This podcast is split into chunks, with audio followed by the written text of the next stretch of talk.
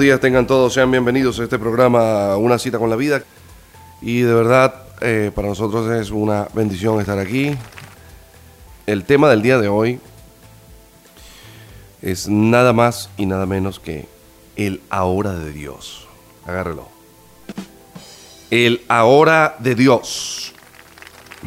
Sé que le va a gustar, sé que lo va a bendecir, sé que lo va a ministrar. Y estamos en Juan capítulo 11, versículos 23 en adelante. Y vamos a leer, dice así. Jesús le dijo, tu hermano resucitará. Y Marta le dijo, yo sé que resucitará en la resurrección del día postrero. Ahí vamos a basar la predicación del día de hoy. Para ponerlos en contexto, como siempre solemos hacer en este programa. Quiero comentarles que la situación, y voy en un hilo de predicaciones, eh, la anterior fue otra vez en, a Judea, o hay que volver a Judea. Y hoy es la hora de Dios. Y todo se dio justamente con la enfermedad de un tal Lázaro, que era muy amado por el Señor Jesucristo, muy amigo de él, y también eh, hermano de sangre de Marta y de María. Está María, era la que había enjugado con sus cabellos los pies del Señor cuando derramó el alabastro, que contenía el perfume de alto costo. Resulta que eh, para que usted entienda de qué vamos a hablar hoy, Jesús estaba eh, fuera de las regiones de Judea, que Judea eh, geográficamente es donde corresponde la ciudad de Jerusalén y también la aldea de Betania. Bueno, pues resulta que, que circunstancialmente eh, Lázaro enferma y las hermanas de Lázaro les mandan un, un emisario, un mensajero a Jesús diciéndole, mira, el que tú amas está enfermo para que vengas a verle. Entonces, Jesús en vez de partir de una vez para hacia, hacia donde estaba la se quedó dos días más en el sitio donde estaba. De manera que eh, a los dos días Jesús le dice a los discípulos, vamos, vamos a Judea, que fue la predicación anterior. Jesús había estado siendo perseguido de muerte en esas regiones. Eh, los discípulos, bueno, dicen, bueno, está bien, vamos, ¿qué más? En tal sentido, Jesús, eh, cuando llega al sitio, se consigue con que Lázaro ya tenía cuatro días de muerto. Y cuando él va llegando a la aldea, es que se suscita esta conversación entre él y Marta. Marta y María estaban atravesando un tiempo que denominaremos en esta predicación el tiempo de consolación. El tiempo de consolación es el tiempo donde las personas que están a tu lado te van a consolar por un hecho nefasto, por un hecho doloroso, por una situación adversa. En este sentido, el hermano de María y de Marta, Lázaro, acababa, hace cuatro días, acababa de morir y ellas estaban en pleno llanto. Parece que el hombre era muy amado por las comunidades aledañas porque dice que muchos judíos de alrededor habían venido para consolar a estas mujeres. En el versículo 17 dice, vino pues Jesús y halló que hacía ya cuatro días que Lázaro estaba en el sepulcro. Betania estaba cerca de Jerusalén como a 15 estadios. Eh, y muchos de los judíos habían venido a Marta y a María para consolarlas por su hermano.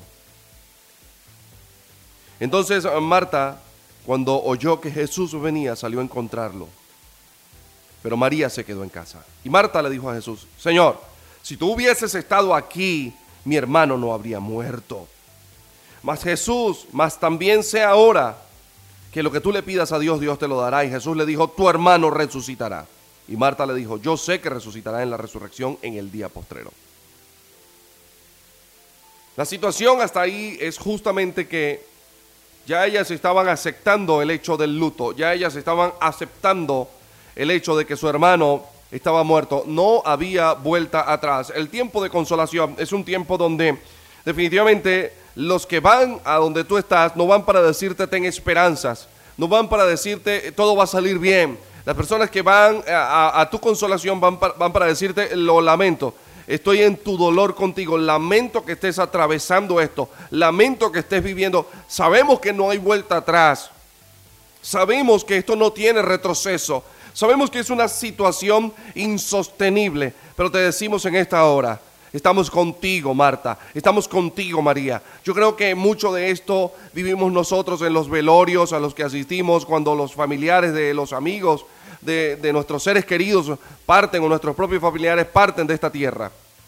Tenemos un grupo de personas a nuestro alrededor que nos comienzan a decir, mira, lamento de verdad que te esté pasando esto. De pronto si es la muerte de, un familiar querido, cercano, íntimo, eh, de, de, un ser querido, y por ejemplo el caso de la madre, el padre o de un esposo la esposa, la gente te dice a mí también, o los, que han vivido el dolor similar o la situación similar se te acercarán y te dirán, mira, a mí también se me murió mi mamá, a mí también se me murió mi papá, a mí también se me murió mi esposo y de verdad lamento mucho lo que estás pasando, siento tu dolor. Quienes han vivido las situaciones eh, saben lo que es lidiar con ellas. Quizá muchos de esos judíos que estaban allí en ese momento habían lidiado con cualquier cantidad de situaciones en su vida, pero solo estoy tratando de decir en esta hora que es un tiempo de consolación. El tiempo de consolación es el tiempo que estaba viviendo Marta y María y muchos de nosotros hemos caído en ese tiempo. Es el tiempo donde cuando vino el confinamiento mucha gente dijo, mira, lamento de verdad que estés atravesando esto, que no tengas comida en tu casa o que tu matrimonio se esté separando. Cuando ya de pronto los papeles del divorcio se introducen, eh, seguramente llegarán tus amigas, llegarán tus amigos o familiares y, se sentarán contigo y dirán, mira, lamento mucho de verdad, lamento mucho que estés atravesando esta situación. Estamos contigo, es el, nos ha venido el tiempo de la consolación. Porque la naturaleza, escuche bien esto que le voy a decir, porque más adelante eh, usted va a ver eh, la diferenciación en lo que voy a decir. La naturaleza humana está adaptada para aceptar lo que es natural.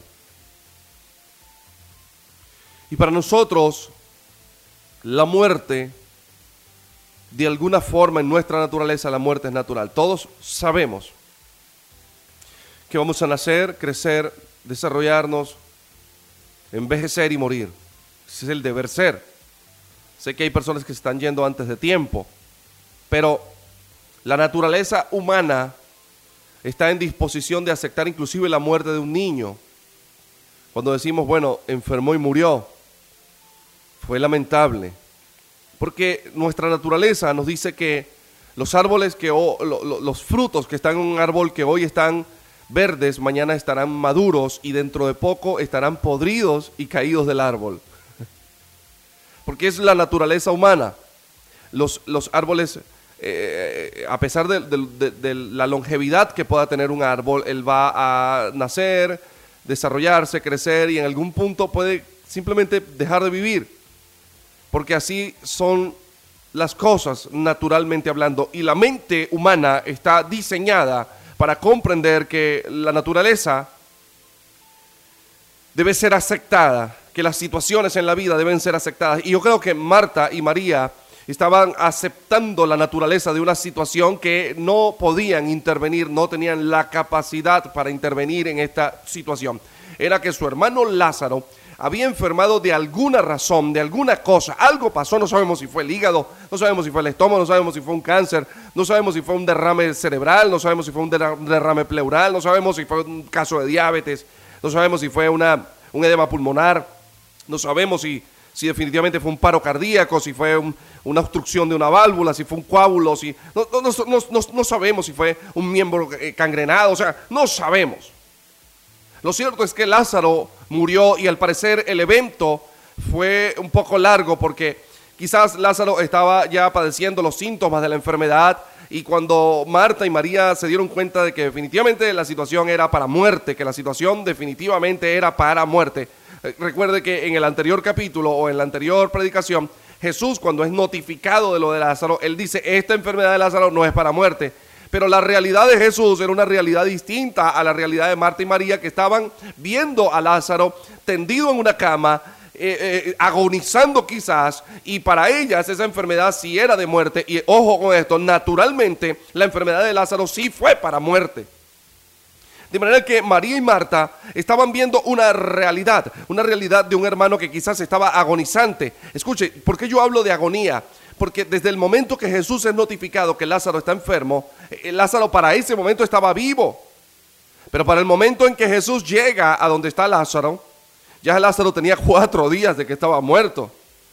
Ese hombre de alguna forma sufrió la enfermedad. Se pudo evidenciar que efectivamente tenía una enfermedad y por lo general los que sabemos un poco de medicina, sabemos que las enfermedades, por tontas que sean, siempre causan algún tipo de sufrimiento.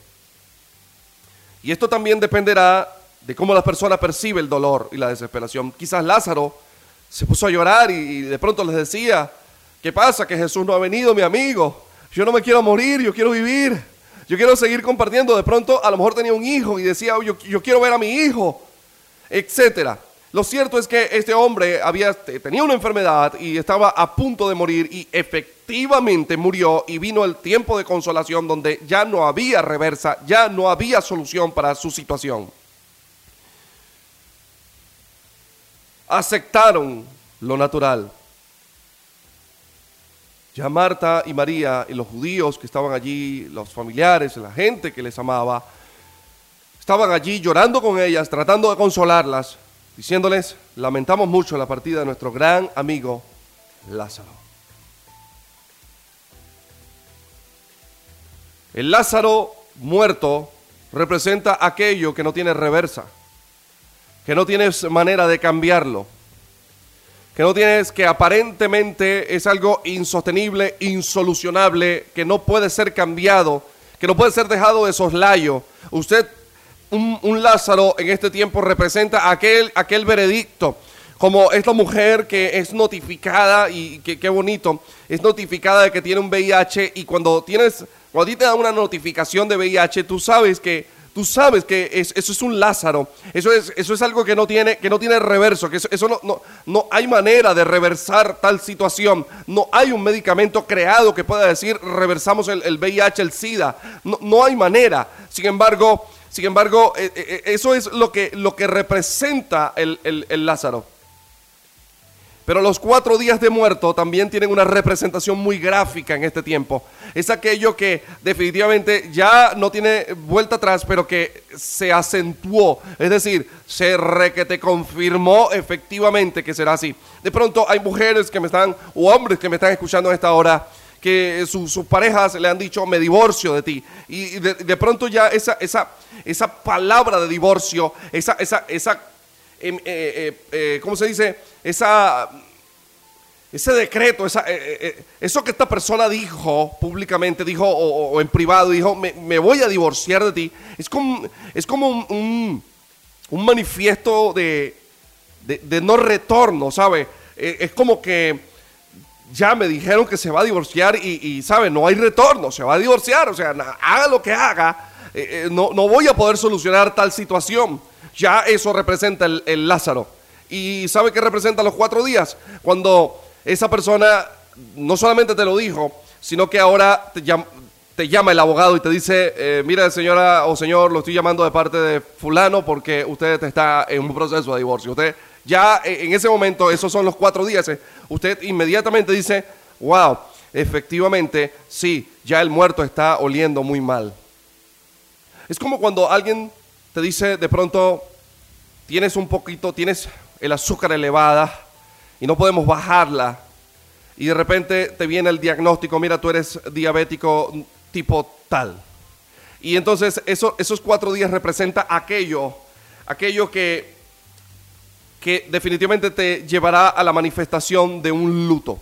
Yo quiero hablar porque cuando hay algo que estamos perdiendo en nuestra vida, hay una manifestación del, luto. Mire, el luto no es solamente por la pérdida de un familiar, un luto o una situación de, muerte, de, devastación, ese tipo de situaciones eh, te van a llevar a, una forma de luto. Por ejemplo, una persona que es despedida de un empleo, eh, una persona que eh, por años trabajó en una institución y de pronto lo jubilan a lo, a lo malo, una persona que tiene N cantidad de años de casado y de repente su, esposo o su esposa lo deja, esa persona vive una forma de luto.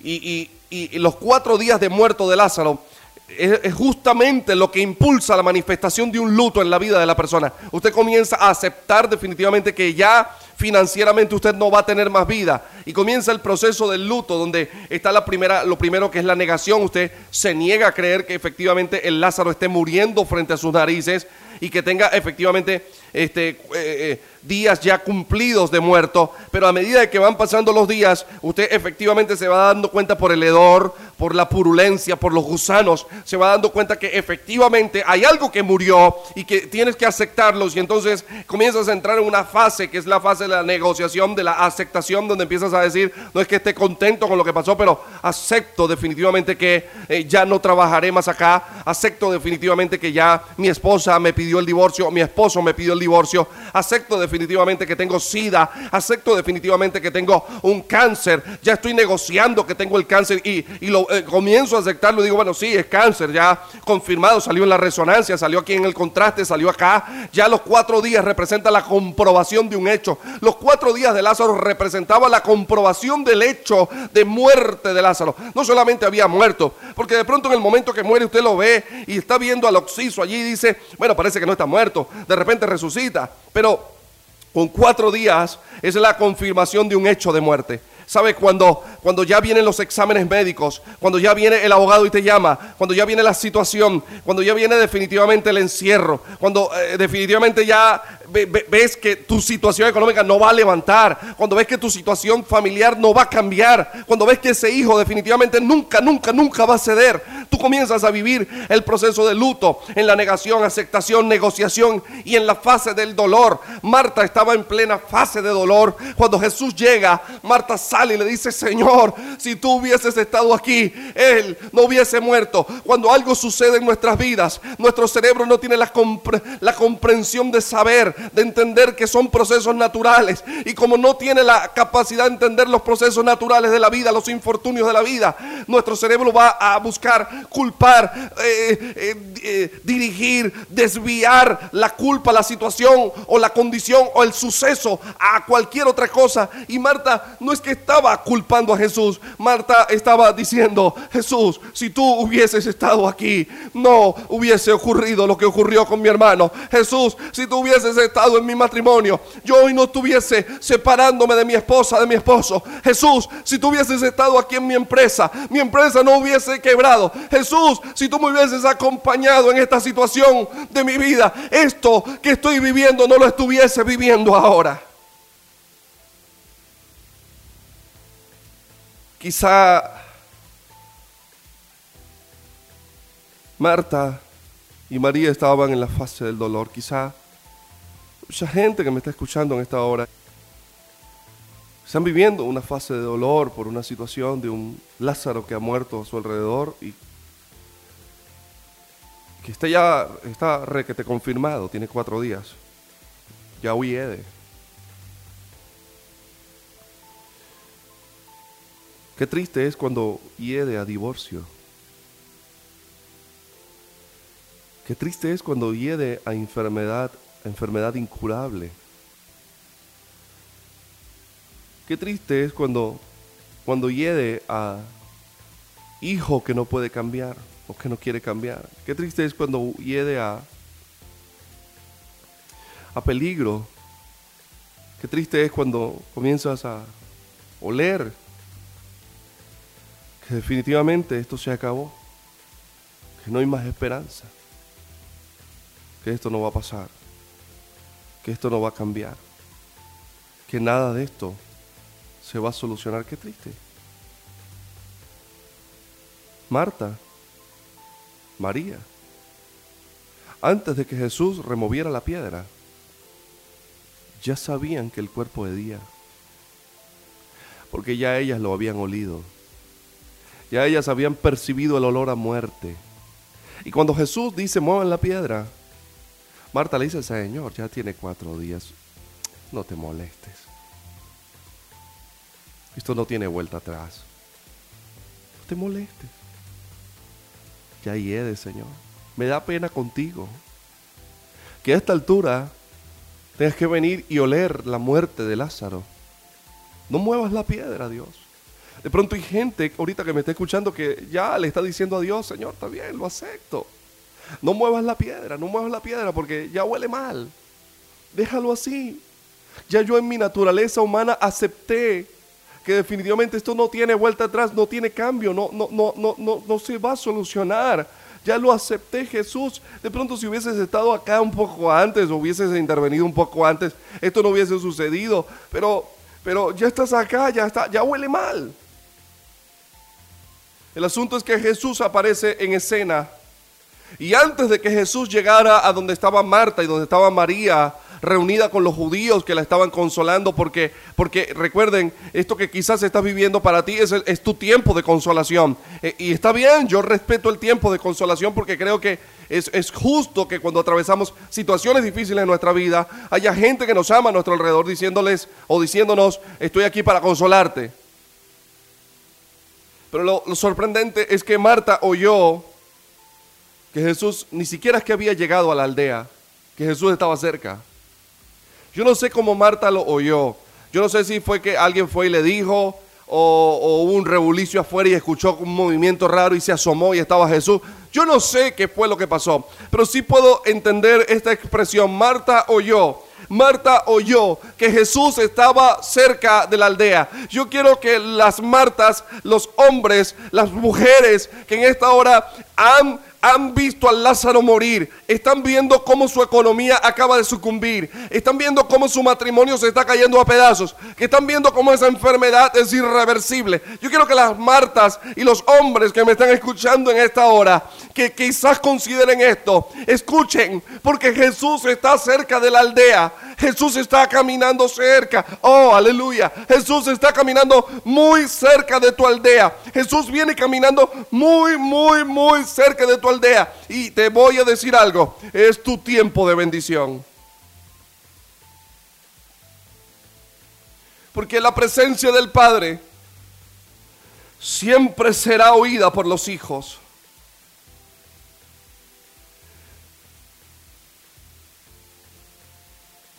Mi hija Valesca, cuando yo voy llegando a la casa,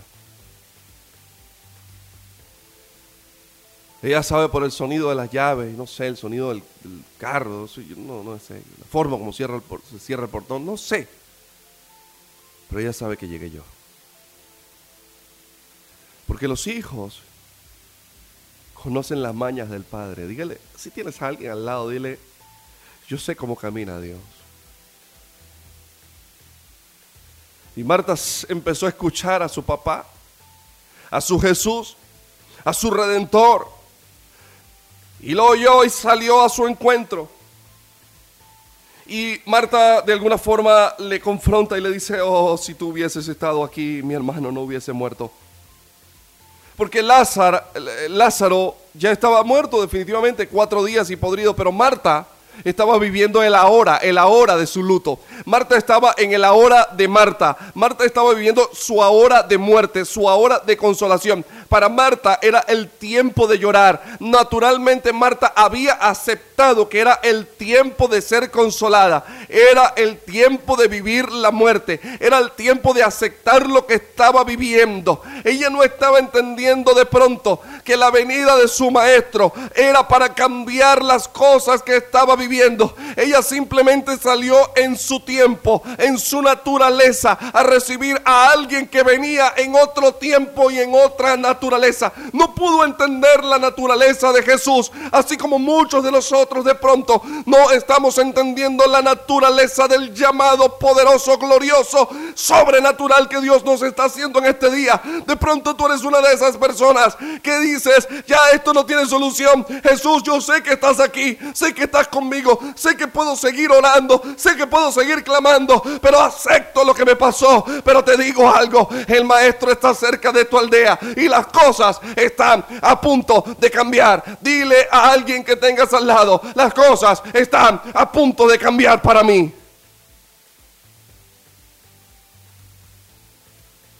En la hora de Marta no había resurrección. Marta creía en la resurrección, pero creía que era una resurrección que iba a venir mucho, mucho, mucho, mucho tiempo después.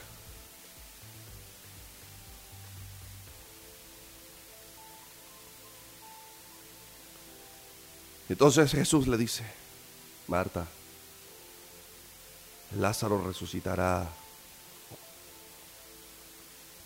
Yo quiero que usted repita esta palabra conmigo. El futuro de Dios Repite esta palabra porque usted, tiene que aprender. Yo estoy aquí para enseñarle. Repite esta palabra conmigo. El futuro de Dios es mi presente ahora.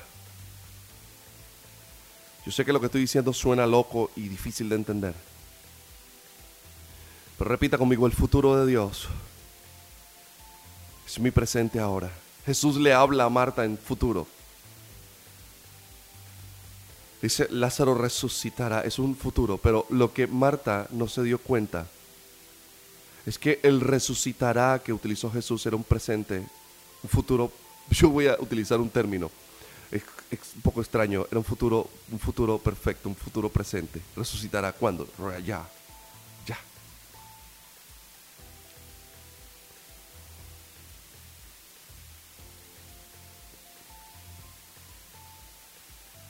Marta le dice, Señor, yo sé que mi hermano va a resucitar. O sea, ¿cuántas veces no te sentaste con María? ¿Te acuerdas cuando yo estaba fregando los platos, limpiando, que María estaba atendiéndote y yo estaba ah, limpiando toda la casa y que María no me ayudaba? Y yo te recriminé y te dije, mira, María no me ayuda a limpiar, Señor, no le dices nada. Y te dije, ese, y me dijiste ese día, Marta, Marta, Marta, ocúpate las cosas que tenías que ocupar. Ese día que tú estabas hablando y yo también te estaba escuchando. Yo sé que tú me hablaste de la resurrección. Yo sé que tú eres la resurrección y la vida. Yo sé que Lázaro va a resucitar. Pero yo, yo, yo sé que eso no es ahora, eso va a ser después. Pero Marta no se dio cuenta que Jesús estaba hablando de un futuro presente. Dígale que tiene al lado futuros presentes. Dios sabe lo que va a pasar y lo puede traer a tu presente right now, ahora mismo. Y en ese momento que Marta todavía no está entendiendo la situación, comienza la naturaleza de Marta a ser cambiada por una naturaleza espiritual. Ambas son naturalezas. Hay una naturaleza, una naturaleza natural humana, animal, del hombre que le hace aceptar la situación que tiene al frente. Y hay una naturaleza espiritual que te permite ver con los ojos de Dios.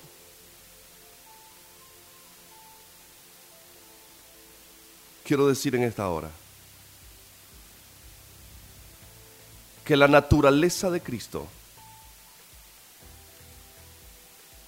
cambia mi naturaleza física. Porque cuando entras en el tiempo de la hora de Dios y no en tu ahora, tú comienzas a hablar por fe aquello que no estás viendo, aquello que no estás recibiendo aún, sino que comienzas a decir, yo sé yo sé que mi matrimonio funcionará. Yo sé que Dios va a hacerme un milagro. Yo sé que esta enfermedad no es para muerte. Cuando Jesús le dijo a sus discípulos, la enfermedad de Lázaro era para muerte, no es para muerte. Aun cuando la muerte vino sobre Lázaro, Jesús sabía, aunque la enfermedad no era para muerte. Yo le estoy diciendo en esta hora a usted, usted debe decidir si se mantiene en su naturaleza y en su ahora, o si usted pasa al futuro inmediato de Dios, al ahora de Dios, al yo quiero de Dios, al tiempo donde Dios dice, es ahora que te voy a bendecir. No es mañana, no es porque yo te esté dando una orden. Hay gente que piensan que la hora de Dios es porque los hijos de Dios pueden ordenárselo. Nadie puede ordenar a Dios. Dios es el que quiere que sea ahora. Marta, entienden esta hora. Sé que está podrido, sé que huele mal, sé que no parece que tenga solución, pero yo te estoy diciendo el tiempo es ahora, es en este tiempo, es en medio de esta situación, es en medio de esta circunstancia, es en este tiempo que digo, ahora he permitido que se empeore, he permitido que se ponga peor la situación, pero lo estoy haciendo para demostrarte mi ahora. Alguien puede decir aleluya.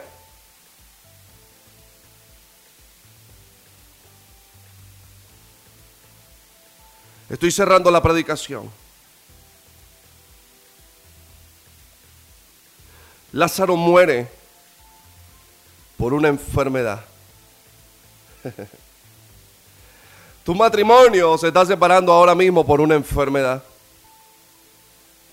Y no estoy hablando de una enfermedad física, sino una enfermedad espiritual, una enfermedad psicológica, una enfermedad conductual, una enfermedad emocional. Tú de pronto sientes que estás muriendo ahora por una enfermedad física.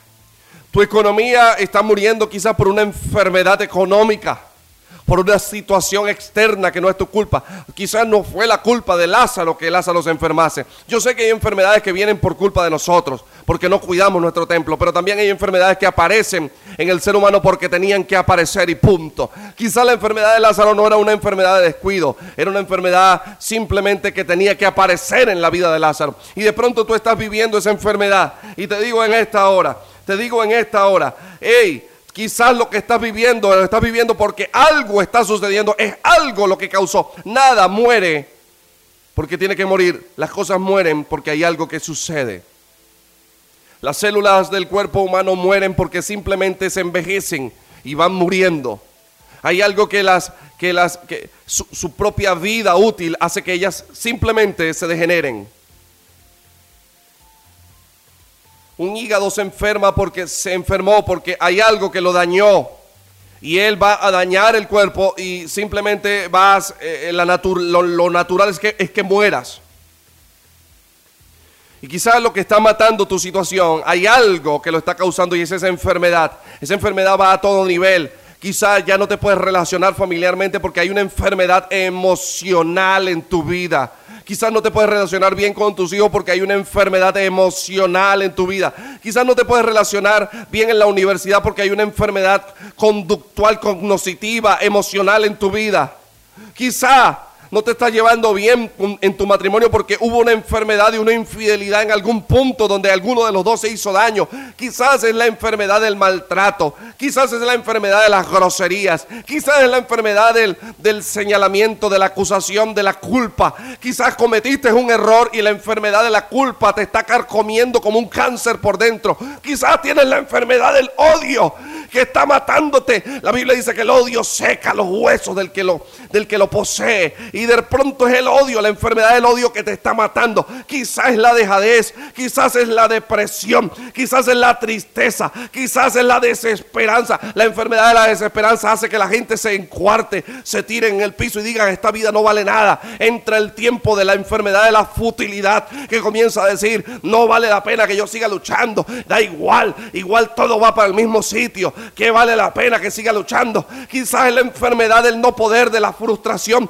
Qué triste es cuando una persona se frustra porque tiene tiempo luchando, luchando, luchando, luchando, luchando por algo y al final, y al final no consigues el resultado que estás buscando y te frustra, te llenas y te dices, ¿de qué sirve que yo siga intentando esta miseria en mi vida? Ay, Dios mío, mi vida, ¿por qué tiene que ser así? Qué frustrante es cuando una madre quiere que un hijo cambie y ese muchacho no cambia. Es la enfermedad da la frustración, la que hace que a veces un matrimonio se acabe, donde el hombre o la mujer dice, tengo cinco, tengo diez, tengo seis, tengo ocho, tengo quince años lidiando con esta situación, con esta mujer, con este hombre, no va a cambiar, estoy frustrado, no quiero seguir luchando, quizás lo que mató tu matrimonio fue lo mismo que mató a Lázaro, quizás lo que te está matando ahora fue lo mismo que mató a Lázaro. Pero Jesús llegó para resucitar a tu muerto. Dígale el que tiene al lado. Hay una presencia aquí. Dígale el que tiene al lado. Jesús, Jesús llegó para resucitar a tu, a tu muerto.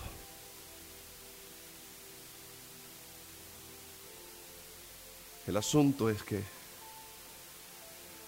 Mira al, que tienes, de verdad, de verdad, perdóneme que los mande a decir tantas cosas, pero así se le graba en esa cabeza de una vez y nunca se le olvida. Mira al que tienes al lado, sí pela los ojos, pone cara de loco. Y dile, Jesús nunca hace nada incompleto.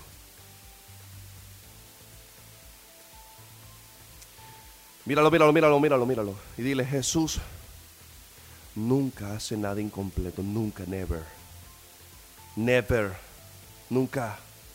No hay manera. Les puedo asegurar algo. Que el Lázaro que murió con una enfermedad que lo asesinó no fue el mismo Lázaro que resucitó. Pastor, ¿de qué estás hablando? Yo te voy a responder.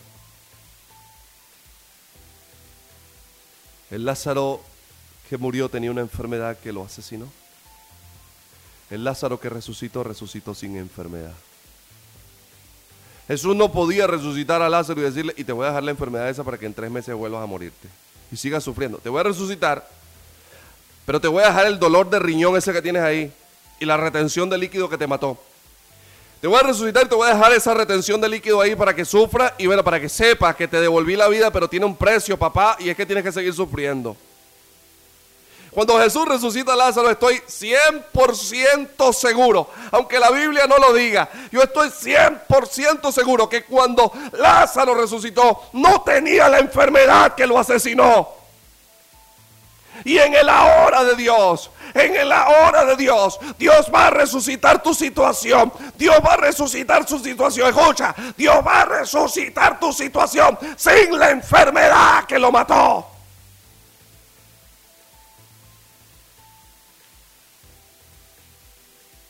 Dios te va a resucitar tu situación, hija. Dios te va a resucitar tu situación, hijo, sin la enfermedad que antes padecías. Dios te va a traer a un nuevo tiempo para que puedas levantar tus manos, para que puedas levantar manos santas hacia el cielo y decir en este tiempo, yo sé que mi redentor vive y yo sé que del polvo me levantará. Job cuando salió de la situación más crítica de su vida, él salió en una doble porción, él salió en una doble multiplicación. Dios le devolvió más hijos de los que tenía. Dios le devolvió más bienes de los que tenía. Cuando Dios resucita tu vida, Él quita lo que asesinó tu vida en el pasado. Y yo digo en esta hora, Alguien está en la hora de Dios. Si hay alguien que está en la hora de Dios conmigo, que levante su mano. No me importa, que levante su mano y diga, yo estoy en la hora de Dios. Dígale, resucitarás. Es el tiempo que la piedra sea movida. Y que lo que está muerto resucite. Esta palabra ha ministrado poderosamente mi corazón. Yo creo, poderosamente en el ahora de Dios. Si tú estás en el ahora de Dios, vive en la hora de Dios. Muévete en el ahora de Dios. Porque el futuro de Dios es el presente de nosotros. Nos despedimos de tu programa Una cita con la vida. Una cita con la vida. Hasta la próxima emisión. Gracias por sintonizarnos.